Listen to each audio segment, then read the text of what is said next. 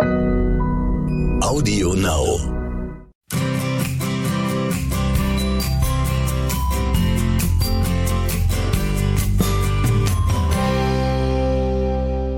Mond Talk.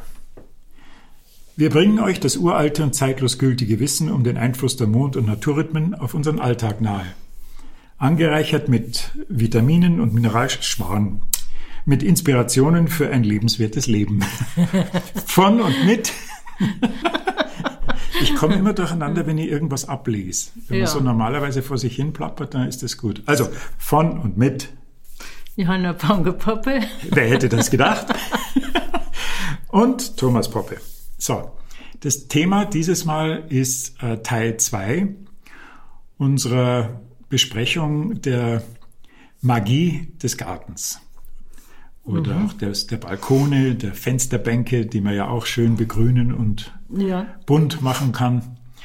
Äh, Und konzentrieren wollen wir uns nicht so, nicht so sehr auf die absoluten Grundlagen, weil die haben wir ja schön lang und breit aufgeschrieben in unserem Buch Der lebendige Garten, sondern äh, ein bisschen auf das, was äh, im Laufe dieser 30 Jahre äh, die Leserinnen und Leser, Zuhörerinnen natürlich auch am meisten interessiert. Und äh, ehrlich gesagt, merkwürdigerweise an der Hitliste fast Nummer eins ist das Thema äh, Schneckenabwehr. Man glaubt es ja nicht, ne? aber es scheint wirklich äh, Ja. sehr Thema Nummer eins, glaube ich, ist den schon, Leuten wie unter man den Nägeln zu einen neuen brennen. Garten anlegt. Das, darüber haben wir das Ja, letzte Mal gesprochen, genau. aber da ist Und dann dann, kommen gleich mal die Schnecken. ja genau. Ja, das ist, weil die Leute gießen. Das, Ja, das ist das Problem. Ich meine, äh, es gibt so Tipps wie zum Beispiel mit den Eierschalen.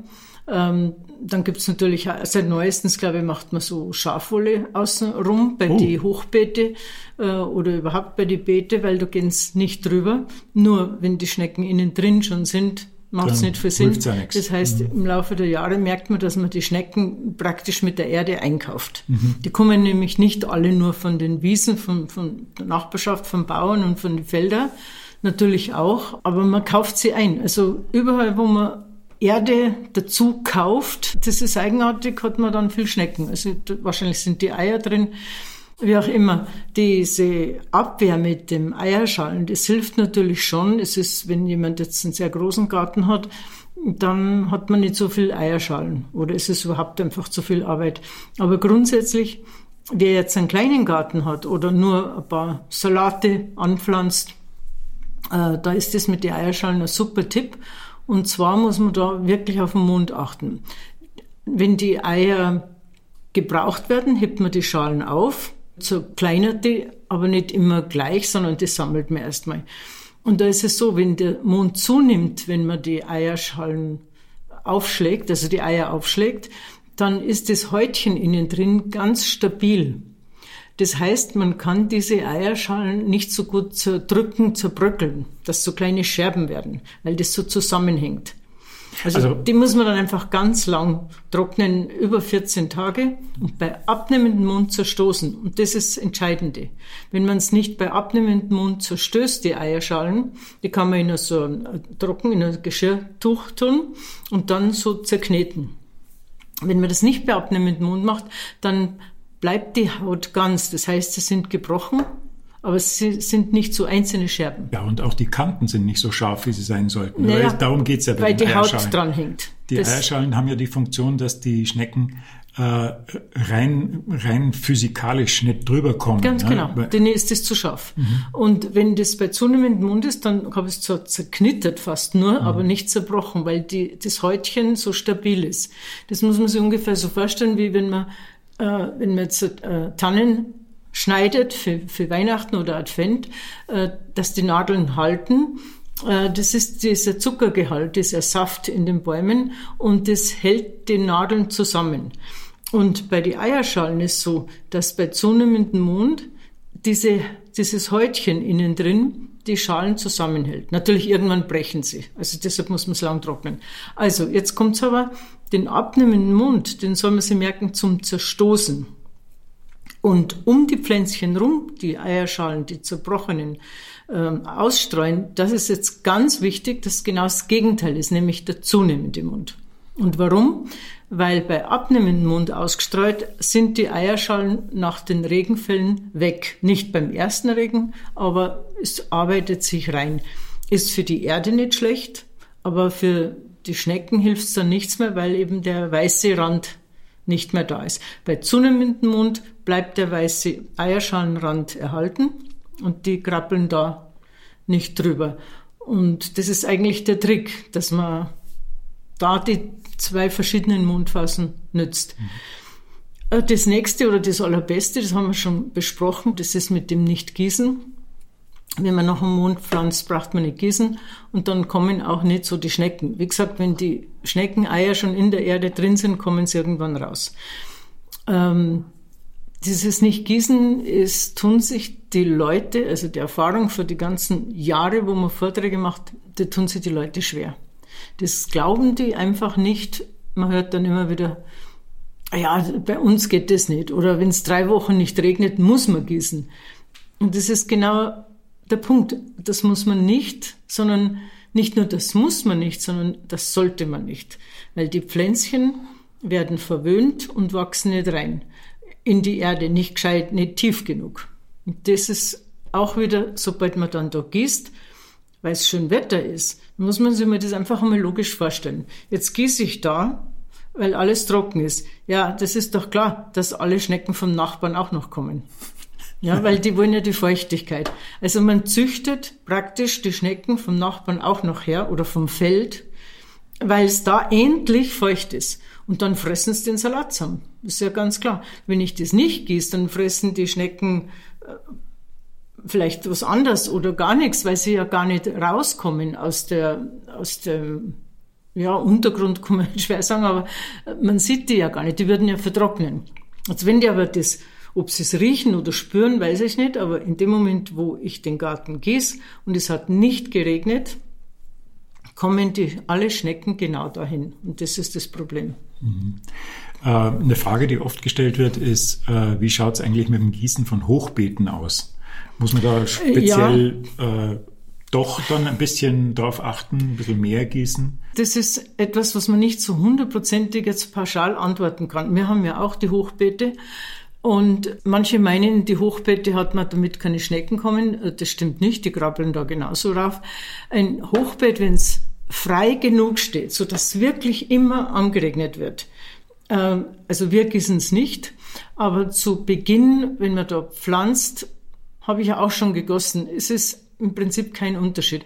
Aber wenn ich es schaffe, dass ich sage, okay, die Pflanzen schaffen das alleine und ich traue den Pflanzen zu, dass sie das alleine schaffen, würde ich sagen, nicht gießen.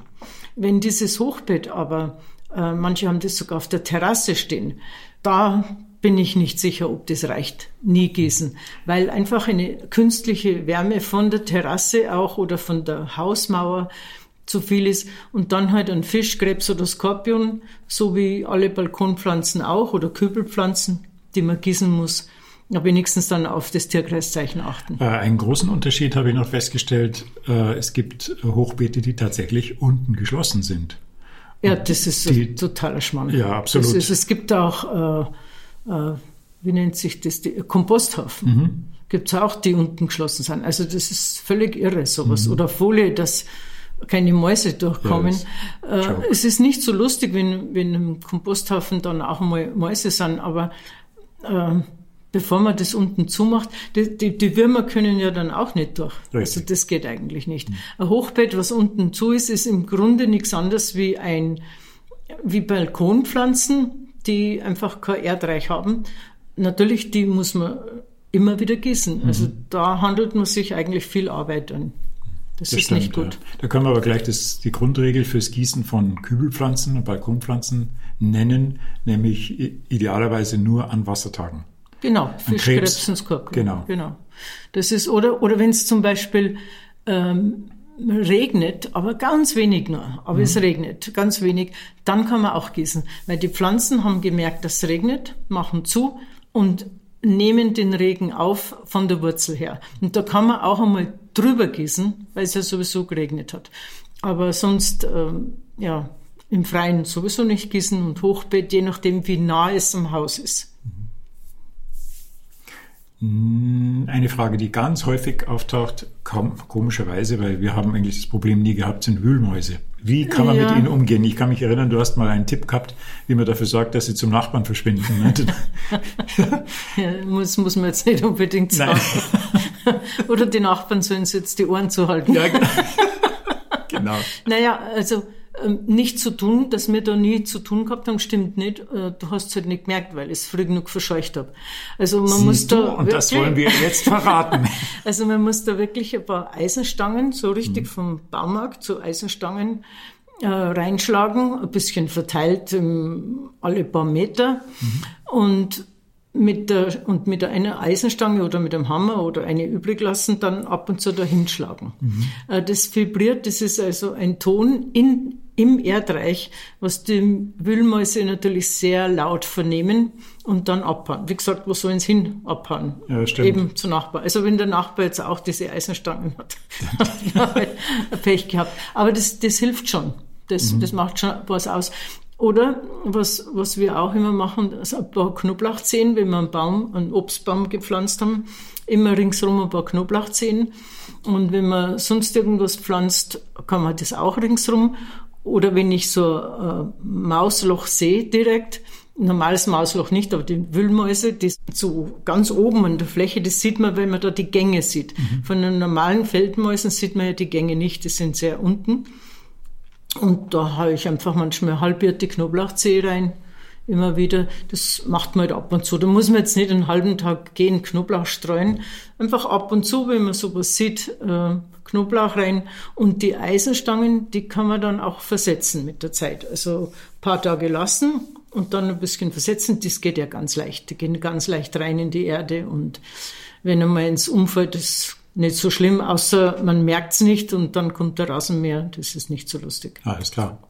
Wo wir schon bei unerwünschten Lebewesen sind, das Thema Unkrautjäten ist natürlich auch äh, ein weites Feld. Und wir haben viel darüber geschrieben, dass ja die meisten Unkräuter alles andere als Unkräuter sind, sondern dass sie wirklich, die meisten davon sind sehr wirkkräftige Heilkräuter. Mhm. Und man kann einiges mit ihnen anfangen, beziehungsweise man kann sich auch mal genau anschauen, was da kommt und in welchem Maß, weil oft einmal das ein Zeichen dafür ist, dass man es wirklich auch braucht. Hm? Ja, also mein Unkraut ist so, da, da muss einfach ein Umdenken her. Das ist sehr schwierig, wenn jemand so erzogen oder so aufgewachsen oder das so verinnerlicht hat, äh, dass alles sauber sein muss. Mhm. Äh, es gibt ja Leute, die mähen jede Woche den Rasen. Am liebsten würden sie zweimal mähen. Es muss immer alles sauber sein. Der Begriff von sauber ist relativ. Äh, man muss da umdenken. Das heißt, wenn wir mähen, grundsätzlich, wenn die, wenn die Blüten, die ersten, gerade am Anfang der Löwen sind und das alles verblüht ist, nach den ersten Mähen kommen wieder andere Blumen. Äh, sobald die Blumen ein bisschen heraus sind, mähen die nächsten schon wieder. Wir lassen halt einfach immer alles stehen, bis diese Generation von Blumen, die jetzt gerade kommt, verblüht ist. Natürlich ist dann das eine oder andere noch äh, schön und nicht verblüht. Wir lassen auch die stehen, aber das muss ja nicht sein, dann mäht man halt ab. Irgendwo also wer einen englischen Rasen möchte, der schnauft jetzt entsetzt ja, auf, natürlich. das hört. Und das ist genau das Thema von Schönheit. Was ja, ist genau. schön? Inzwischen, Gott sei Dank, hat sich das rumgesprochen, dass dieses, diese Form von Schönheit nicht sinnvoll ist. Weder für die Bienen noch für sonst was. Und da muss man das ein bisschen stehen lassen. Das heißt, Unkraut lasse ich auch im Garten stehen, weil die jungen Pflänzchen, das Unkraut ist meistens ein bisschen schneller wie die Kulturpflanze, das Unkraut macht dann Schatten. Und es ist einfach schön zu sehen, wie wunderbar das wächst, wenn dann die Kulturpflanze relativ groß ist und das Unkraut überdimensional groß, dann kann man es auch mal ausreißen. Ähm, aber nicht einfach alles Unkraut frei halten und dann muss man mulchen oder gießen, weil alles austrocknet. Wenn man also das Unkraut lässt, dann arrangiert sich die Kulturpflanze mit dem Unkraut. Jetzt ist natürlich so, wenn jemand jetzt eine große Anlage hat, oder sagen wir mal Bauern, die groß anbauen, die, die, die können das natürlich nicht hören. Ich weiß, dass das auch nicht umsetzbar ist. Aber wir sprechen ja nicht für die großen Bauern alleine, die natürlich noch einen Mond pflanzen könnten und anbauen. Aber für die Einfamilienhäuser, die Gartler, die Schrebergärten und einfach für Familien, die gesagt haben, so, es reicht mir, dass man die Böden immer vergiftet. Für die ist das Wissen ideal. Und man kann dann beim abnehmenden Mond äh, Unkraut jäten, was zu groß ist. Das machen wir auch. Da geht man einfach einmal durch. Äh, der dauert ja wie immer circa 14 Tage. Und da kann man mal da ein bisschen jäten und da ein bisschen jäten, alles, was so besonders groß ist. Besonders diese ganz großen Disteln, die dann schon sehr viel äh, Kalzium nehmen vom Boden. Äh, manchmal knicke ich es einfach nur um damit sie nicht weiter wächst, aber für den Schatten ist dann trotzdem noch da. Mhm. Da muss man, oder diese feinen Gräser, das ringsherum, das wird, wenn es ganz klein ist, schon ausgerissen.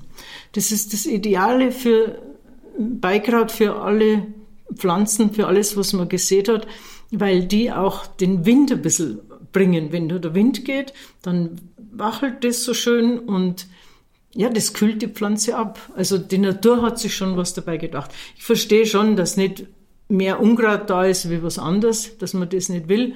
Aber selbst das kann man überwinden. Wir machen es ja auch. Dann sieht man heute halt mal die Tomaten nicht. Aber in dem Moment, wo sie rot werden, sieht man sie ja wieder. Ein bisschen ein Umdenken hat da schon stattgefunden. Hat wenn stattgefunden, wenn ich dran denke, weißt du noch, wie die äh, Trambandschienen äh, in den Städten, wie die immer mit viel Mühe und viel Gift Unkraut freigehalten worden sind, die Steine dazwischen. Mm. Und jetzt wird es zum Teil sogar äh, angebaut. angebaut. Das, das, ja. ja, das, in der Stadt direkt haben sie es, glaube ich, schon, das weiß ich jetzt nicht. Ja, ich habe es äh, gesehen, ja. die paar Male, wie ich jetzt in Städten das ist, bin. Das ist auch äh, ein Umdenken, wie ich den Garten pflanze, dass ich da nicht äh, mit Reihe und Glied wie die Soldaten einen Kopfsalat, äh, den Zwiebel, äh, Rettich, äh, alles muss äh, wie so Soldaten sein. Da ist ein Umdenken natürlich vorhanden, aber es gibt sie noch, die Leute, die einen englischen Rasen haben, die auch einen äh, Roboter haben, damit sie keine Arbeit mehr haben. Und natürlich, der Rasen schaut dann schon schön grün aus, aber es ist eine Katastrophe für die Bienen. Also mir tut es in der Seele weh, wenn alles weggemäht wird oder es wird gemäht und hinterher dann noch der Rand alles radikal äh, abmäht. Und das ist nicht nur die Bienen. Bei den Bienen haben es die Leute jetzt endlich begriffen, dass wir die brauchen. Aber wir brauchen auch alles andere Insekten die Vögel brauchen es genau. und mhm. äh, dieser Kreislauf, dieser, dieses Umdenken hat stattgefunden, aber also, schon noch zu langsam. Äh, wenn ich mit dem linken Fuß aufgestanden bin und ich sehe so einen Rasenroboter, dann denke ich mir schon manchmal, derjenige täte besser daran, sich einen Kunstrasen zu kaufen. Ja, Sie verstehen es aber nicht. Ja. Also Sie werden schon aufgeklärt, schon langsam. Das ist jetzt Mode und wir können nur hoffen, dass die Laubbläser nicht auch noch die Mode da in Europa Fuß greift, weil das ist wirklich mehr wie traurig, wenn man gesehen hat, was das für Endergebnis bringt. Ja. ja, es wird, es wird einfach alles Lebewesen weg. Und wenn wir die Erde nicht erhalten, äh, so wie es die Erde, so wie es für die Erde gedacht ist, dann ist ja klar, dass mir das Wasser kann nicht mehr aufgesaugt werden. Mhm. Es ist ein, ein, gewaltiger Schritt, was inzwischen schon gemacht wird. Das haben wir alles fast den jungen Leuten zu verdanken, die wirklich jetzt aufstehen und sagen, so, jetzt ist einfach Schluss. Und wenn, wenn man nicht versteht, dass die Pflanzen die Erde machen, und wenn man nicht versteht, dass die Erde die Pflanzen macht, dass das ein Kreislauf ist, das ist ähnlich wie der Mensch die Gegend prägt und die Gegend prägt ein Mensch. Also wer jetzt in einer Großstadt aufwächst, hat einen anderen, will nicht gerade sagen Charakter, aber anders Feeling für, für, die, für die Weltanschauung und jemand, der jetzt am Berg aufwächst. Das heißt, man wird geprägt von der Gegend und die Gegend prägt mich. Und genauso ist es mit den Pflanzen. Äh, eine Erde kann nicht gut werden, wenn ich keine guten Pflanzen habe und umgekehrt. Das ist ein Kreislauf, den wir nicht auskönnen. Ja, leider äh, macht sich auch oft einmal das wirtschaftliche Denken, sprich Wachstum, Wachstum um jeden Preis und Wachstum muss sein, weil es, ohne das geht's nicht. Das macht sich auch in der Landwirtschaft manchmal breit. Und manchmal die, die, die Folgen sind, sind der schlichte Wahnsinn. Das ist eine Katastrophe. Ja. Die Folgen sind eine Katastrophe. Das ist nicht nur manchmal. Mhm. Das ist, äh, man braucht jetzt nur anschauen, äh, nach Corona. Ähm, ich will mir jetzt mit dem Thema nicht widmen, ich will mich da raushalten, aber eins ist sicher nicht richtig, es geht wieder nur ums Wachstum. Mhm. Und bei den Nachrichten, das Wachstum, das und das, ja, wohin denn bitte? Mhm. Haben wir nicht, nicht schon erlebt, was mit der Erde passiert? In, in, in Norddeutschland sind ganze äh, Hektar, da ist nichts mehr, das ist mhm. nur noch fast nur Sand und da gibt es beim Winter Katastrophen, dass in der Nähe von der Autobahn die Auffahrunfälle gibt. Mhm. Ja, äh, wir haben doch jetzt schon genug erlebt, dass wir daraus lernen können. Das heißt, wenn wir, wir müssen ja nicht gleich ein Biobauer werden, weil man, da muss man schon ein bisschen auch was können. Aber wenn ich es werden möchte, dann kann ich mit den Mondeinflüsse von heute auf morgen auf Bio umstellen. Mhm. Und das äh, glauben die Leute nicht. Da sagen sie, da musst du das und das musst du prüfen und da und da. Stimmt ja alles nicht. Man geht ein bisschen nach dem Rhythmus und das war's. Es müssen nicht immer die Karotten fast 20 Zentimeter sein. Naja, das, das gut, die gute Nachricht ist die, dass äh, auch mit Hilfe von unserem ersten Buch vom richtigen Zeitpunkt sich die Zahl der Biobauern ganz, ganz, ganz stark erhöht ja, hat. Ne? Die, Gott sei Dank, die haben sich getraut. Ja. ja. Und, das waren wirklich Pioniere, das muss man sagen. Wir haben da viel, da bin ich dran denke, wie viel wir da geholfen haben, mhm. denen trotzdem, wir haben nur geholfen, gemacht haben es die Bauern. Ja. Also da muss man echt sagen, Hut ab. Mhm. Wer das heute macht, der, der hat schon viel hinter sich, äh, also der hat kann man Beratung haben mhm. von vielen, da haben viele das schon hinter sich. Aber so vor 30 Jahren, da war das schon, äh, war schon mutig. Ja. ja. Gut, dann äh, haben wir noch ein paar Themen ähm, für dieses und nächstes Mal dann vielleicht auch noch eins, was wir immer wieder auch erleben, ist äh, die Frage, wie man Pflanzen ähm, vermehrt mit Hilfe des richtigen Zeitpunkts. Ne? Zum Beispiel ähm, Tomaten, Geranien werden oft gefragt. Geranien sind eigentlich ganz häufig, dass man fragt, wie, wie ja. mache ich das, dass ich die bewahre ne? und womöglich auch eben vermehre. Bei den Geranien ist es so, da braucht man nicht extra einen Podcast mhm. machen, das geht relativ schnell, das mit Vermehren. Es gibt ein paar Pflanzen im Garten, da muss man sich ein bisschen mehr auskennen. Zum Beispiel die Gurke, die kann man nicht vom, von der eigenen Gurke aussammeln lassen und die Samen wieder, die werden mit der Zeit bitter. Und wenn ich dann den Samen von dieser nächsten Gurke wieder nehme, sind sie sogar äh, giftig. Mhm. Nicht jetzt gleich zum Sterben, aber schon giftig. Also da muss man ein bisschen schauen. Aber Tomaten, das ist ganz toll. Wenn man so eine gute Tomate, eine gute Biotomate hat und man hebt die Kerne auf, äh, das ist wunderbar. Also die muss man halt dann früh genug im ganzzeitigen Frühjahr schon im Raum äh, sehen. Und dann, wenn es einigermaßen groß sind, äh, ab Mitte Mai rauspflanzen. Und bei den Geranien, da ist es noch einfacher. Die, die Blumen die, beim Umtopfen im Herbst braucht man sie eigentlich, also ich stell, wir stellen sie im Herbst immer rein und umtupfen erst im Frühjahr. Und da teilt man sie dann, manchmal bricht dann nur ein Zweig ab oder so. Das braucht man nur an Jungfrau, weil man ja sowieso das an Jungfrau macht, nur dieses Stückchen, was runtergebrochen ist, in die Erde stecken. Das muss man anschließend gießen, weil, weil man die, die man umtupft, auch die, die Wurzeln, die man teilt, ja auch gießt. Also das sind ja Balkonpflanzen, die kann ich da nicht in den Regen rausstellen, also am Anfang nicht. Und das geht ganz einfach. Also teilen und manchmal ist nur so ein, weiß nicht, wie sagt man da, das ist kein Zweig und kein äh, so Stück. Trieb. So ein Trieb eigentlich, mhm. ja. Es kann ein alter Trieb sein und kann ein ganz junger Trieb sein. Den steckt man einfach in die Erde, an Jungfrau, gießt an und lasst in Ruhe. Bis zum nächsten Wassertag, wo man dann wieder gießt. Das kann man gut vermehren. Und äh, wenn ich was Gutes esse und habe Samen, dann kann man ja das auch einfach mal nur probieren. Man muss ja nicht immer dann 100 Kürbisse von dem kriegen. Man hat ja auch schon Freude, wenn zwei aufgehen. Und man kann das auch mit einem Baum machen. Wenn ich also einen Wald aufforst, ich kann das auch alleine mit dem Samen, das aufgehen. Da muss man einfach ein bisschen Mut haben. Nicht meinen, man muss da landwirtschaftliche Schule besucht haben, ein bisschen experimentieren, ein bisschen probieren und selber kann man viel vermehren. Also im Garten mit Wurzelteilung zum Beispiel achtet man auf eine Jungfrau und ich wüsste fast nicht, was da nicht gelingt. Mhm. Muss man einfach probieren. Und wenn mal was kaputt wird, mein Gott, wenn man was kauft, geht es auch manchmal kaputt. Jetzt überfalle ich dich schnell mit einer ganz globalen Frage Oh. für der Blick auf das große Ganze.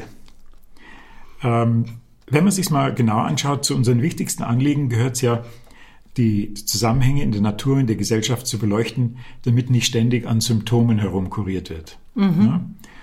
Und Selbstverantwortung einfach wieder mehr Spaß macht. Und äh, da habe ich einfach eine prinzipielle Frage, die sicher äh, viele interessiert, nämlich, wie würdest du es heute formulieren? Warum ist das Wissen, das alte Mondwissen, das Wissen um den richtigen Zeitpunkt, warum ist es für unsere Zukunft so wichtig, vom, Grund, vom Grundlegenden her?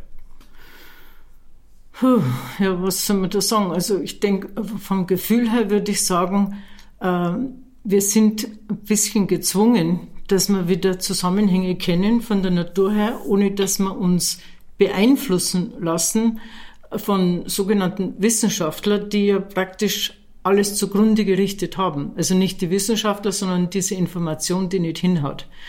Äh, wir können nicht äh, die Erde ausbeuten und dann künstlich das dazugeben. Das funktioniert vorübergehend. Das funktioniert als Symptombekämpfung. Und das ist das Traurige, weil das vorübergehend funktioniert, wird einem verkauft, dass es funktioniert. Es stimmt aber nicht. Äh, der Boden kann das auf Dauer nicht so aufnehmen und er kann es dementsprechend dann auch an die Pflanze nicht weitergeben. Und deshalb ist, wenn ich das weiß, von den Mondeinflüssen, von dem richtigen Zeitpunkt, wann ich was mache, dann kann ich der Natur helfen und die Natur hilft mir. Wenn ich aber diese Symptombekämpfung mache, was gang und gäbe in Gartenlandwirtschaft ist, äh, dann stellt man ja jetzt schon lange fest, eigentlich schon Jahrzehnte, äh, dass das nicht funktioniert. Und dann nimmt man halt noch mehr Gift. Und dann nimmt man da noch was und immer und immer und immer wieder und es hört nicht auf und im Endeffekt habe ich doch einen kaputten Boden. Das ist zum Beispiel die Geschichte vom zehnten Bauern, mhm. Den man da geschrieben hat, äh, die veranschaulicht es. Und es ist ja nicht nur der Garten betroffen, sondern die machen das ja mit uns auch. Mhm. Wir haben ein Gemüse, was nicht mehr bio ist. Wir haben ein Gemüse, wo noch nichts schmeckt. Ähm, wir haben Mangelerscheinungen ohne Ende, auch wenn man angeblich gesund ist. Ja, warum? Weil das Gemüse kann ja nichts mehr haben, wenn die Erde nichts hat. Ja, genau. So, und was wird uns äh, empfohlen? Äh, Nahrungsergänzungsmittel. Mhm. Äh, in einer hohen Dosis, äh, unverantwortlich zum Teil, weil der Körper zum Beispiel fettlösliche Vitamine, fettlösliche Sachen, wenn wir das übertreiben und dann Kapseln zu uns nehmen, diese Vitamine, dann speichert der Körper Fett, weil er kann ja das gar nicht ausscheiden. Und das wird an uns Laien so verklickert, dass das was Gutes ist und in Wirklichkeit ist es was Schlechtes. Das wissen die aber schon längst. Aber was gibt's denn Tolleres, als wir, dass die Klinik voll ist? Ja? Und das ist, das machen wir mit der Erde auch. Äh, wenn man in so Baumärkte schaut, diese Abteilung, wo die Gifte lagern, da kannst du eigentlich nur noch hinstellen und heulen. Ja. Ja, äh, du brauchst im Grunde nur richtig pflanzen, richtig ernten und das war's. Und jedes Jahr ist eben nicht ein Kirschenjahr oder jedes Jahr ist eben nicht ein Karottenjahr. Das ist nun einmal so. Und wenn ich anfange, das künstlich zu machen, haben wir inzwischen schon längst, wirklich längst die Erfahrung, dass das im Endeffekt nicht funktioniert. Und deshalb denke ich mir, ist dieser Mondeinfluss, wenn man da sich ein bisschen nur damit beschäftigt, oder nur, nur lesen ist ja schon genug, dass ich es weiß. Ich muss ja nicht auswendig wissen.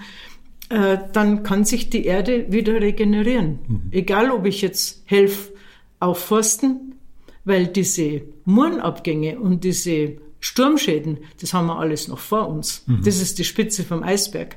Und da müssen wir irgendwann wissen, okay, wie kann ich das umkehren oder wie kann ich wieder aufforsten oder was kann ich mit dem Boden machen? Und da ist natürlich die Bauwirtschaft auch gefordert, die immer nur Wachstum, Wachstum, Wachstum.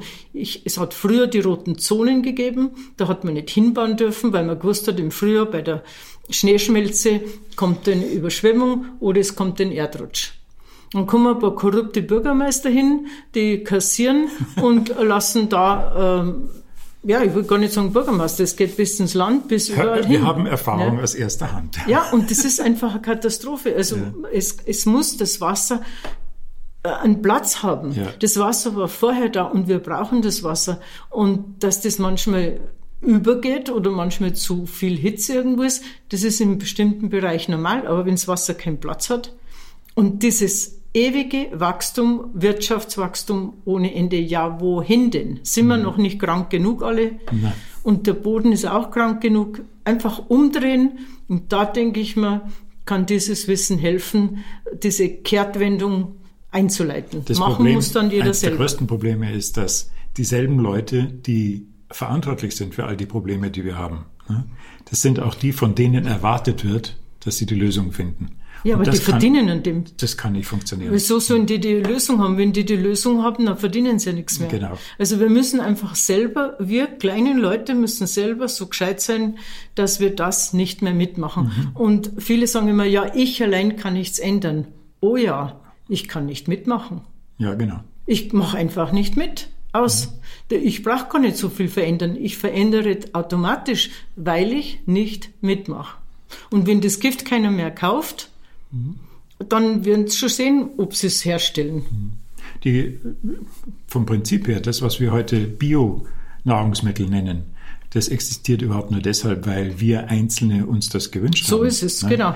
Das ist nicht, weil die Industrie gesagt hat, ui toll, wir tun euch jetzt was Gutes, sondern Nein. eher im Gegenteil. Im Gegenteil. Und dann, wo, wo die ersten Biobahnen und die ersten Hofläden und die äh, äh, endlich diese Pionierarbeit gemacht haben und die Nachfrage so da war, dann sind die Supermärkte auch gekommen. Nur kauf einmal einen Supermarkt Bio. Ja. Und schau da mal, wer Bio nicht kennt, glaubt schon, dass das Bio ist. Ja, ich will auch nicht sagen, dass nichts Bio ist, will ich auch nicht sagen. Aber im Großen und Ganzen haben sich die nur hingehängt, weil's, weil die Nachfrage ist. Genau. Und das sind wir als Einzelne. Wenn die Nachfrage nicht mehr ist bei schlechten Sachen, dann haben wir auch was getan. Mhm. Weil was nicht gekauft wird, was im Regal nicht entnommen wird, wird nicht nachgestopft. So ist es. Und das, und, da, und das ist so wichtig, dass Das man weiß, man kann. Mhm. was tun. Und, und in dem Moment, wo ich was verweigere, tue ich was.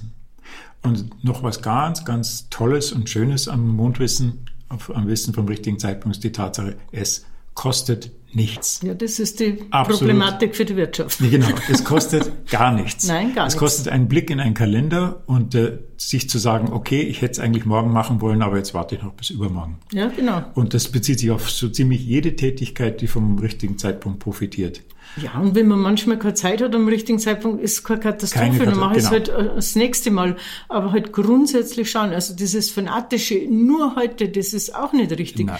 Äh, Wir müssen ein bisschen sprechen mit den Pflanzen und wenn, wenn man Hecken schneidet, äh, dann sagt man halt ein bisschen, tut mir leid, ich mache es ja nur, dass da noch besser geht und man muss auch mit den Mücken reden, weil wenn du einfach anfängst Hecken schneiden, die stechen die ja zu Tode, weil die schlafen ja da drin Mhm. und dann werden sie wach und dann stechen's. Also das klingt jetzt vielleicht für manche komisch, aber es ist trotzdem so. Wenn man mit die reden sagt, du, ich weck dich nur kurz auf, ich lass dich da leben, die, mich sticht da nie eine. Und äh, Kann ich bestätigen, ihr Lieben. ja, die fallen dann über dich her. Über mich fallen sie her, weil ich immer raus. vergesse, mit ihnen zu reden. Genau. Ja, einfach nicht immer Wachstum, Wachstum, Wachstum. genau, das ja. ist wichtig. Ein bisschen normal denken. Okay, dann gut.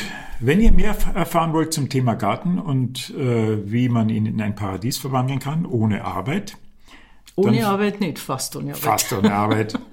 Na, ohne, ohne, ohne diese, dieses, weißt schon, das Wort Arbeit ist ja oft Ja, so belastet. So Ja. Einfach in Frieden vor Mit sich Spaß, hin wursteln, ja. mit Spaß, mit Freude. Dann findet ihr vertiefende Informationen in unserem Buch Der lebendige Garten und in unserem jährlichen Gartenkalender, das Mondjahr.